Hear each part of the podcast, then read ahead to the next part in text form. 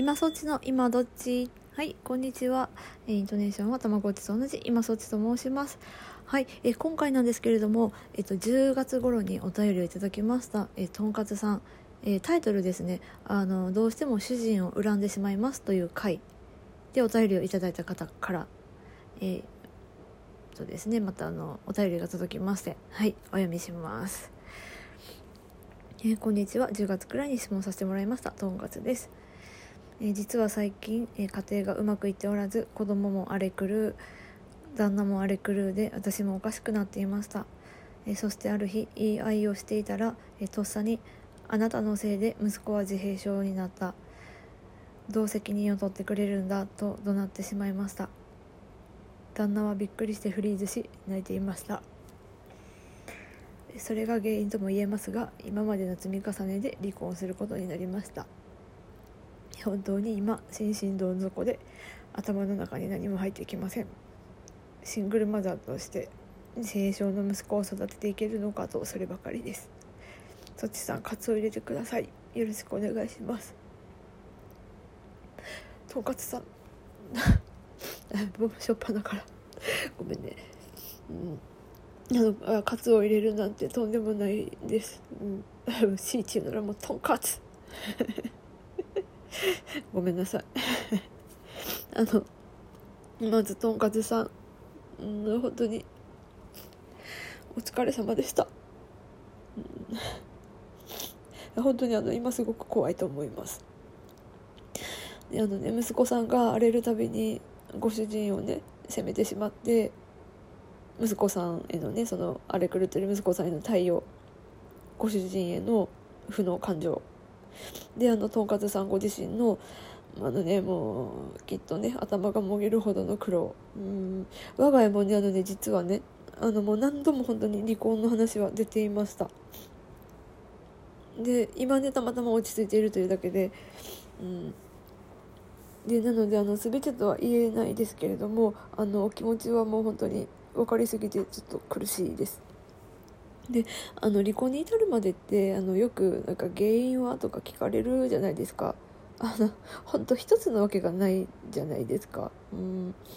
であの大きなきっかけがあったとしてもあのそれはあの本当に小さな積み重ねとんかつさんがおっしゃっているね積み重ねの上に感じるものであってあの実はねあの一つの大きな原因がポンっていうよりはむしろその積み重ねの方がメイン。であってそっちの方が地獄なんですよね。であのきっとたくさん傷ついたと思いますとんかつさん。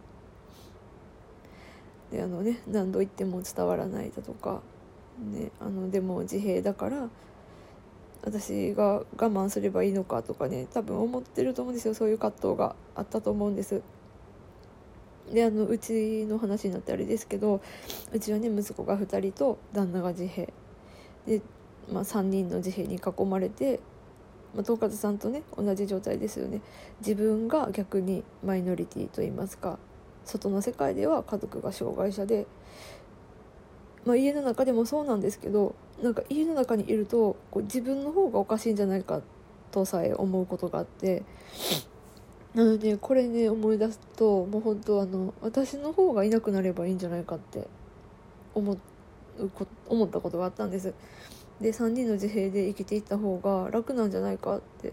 じゃあ自分が消えてしまおうって本気で考えたことが今年もあってね。うん。でその1回っていうのもやっぱりあの口に出しちゃったのが1回っていうだけでずっと思ってました。でフリーズしてねあの泣いてしまったご主人を思うと、うん、ご主人もしんどいのは十分伝わるんですけれども、うん、であのうちもねあのね何度か泣かせてしまったことがあります。うん診断が下りてからね自閉ってことに甘えてるんじゃないかって言ってしまった時は、うん、確か泣いていたと思います。うんでもねなんかねひどいことを言ったなとは思うんですけどこう言ってしまったことに対して後悔みたいなものはなくてうんっていうのもさあの私だってとんかつさんだって手探りの状態でさ、うん、全部寛容に受け入れられるわけがないですもん。うん、でとんかつさんが今あの頭に何も入ってこないっていうのは多分なんですけどあのやり尽くしたからじゃないかなって、まあ、戦うもの全てと戦ってやりきったんじゃないかなって。うん、でなんかさ例えるならあの例えばなんですけど、まあ、お子さんのね発達検査を受けて診断が下りるまでのあのもう本当に地獄のような期間みたいなところに今いるんじゃないかなって思います。でもし自閉だったらどうやって支えていこうとかまず受け入れられるのかで旦那は理解してくれるのかとかねあのこういうさ想像がある程度ついてしまう方が残酷だなって私は思うんです。うん。でしんどいってね分かっている方向へ物事が進んでいってしまう。もうこれはもうほんとそれはもう恐怖でしかないと思います。ただあの私はとんかつさんが選んだ離婚あの、まあ、もちろんね話し合いはされてると思います。でその道をね私は選ぶことはできなかったんですよね、うん、で結婚して割とすぐにあの異変には気づいたんで、まあ、かれこれ10年になるんですけれども本気であの、まあ、受け入れられない時期もありました。で普通に生活できるはずのことができなくて会話も会話じゃなくて私からするとねきっととんかつくさんもそうだったと思う。で苦しんでいてもね気づいてもらえなくてでこっちからやっとの思いでヘルプを出してもとんちんかんな答えが続いてもう本当に常に孤独でした。多分とんかつさんもそうなんじゃないかなって。であの目の前では息子が暴れている、うん、もうほんと真っ暗ですよね。で今はあの、まあ、うちはなんとかねあの旦那自身が自分の自閉と向き合っているから一緒にいる感じです。でも本当ここまで来るのには10年もかかりましたしでこれはあくまでうちのケースであってでこれからしかもずっと大丈夫で安心して生きていけるわけはないと思ってます、うん、頭が爆発しそうなこともたくさんありますし。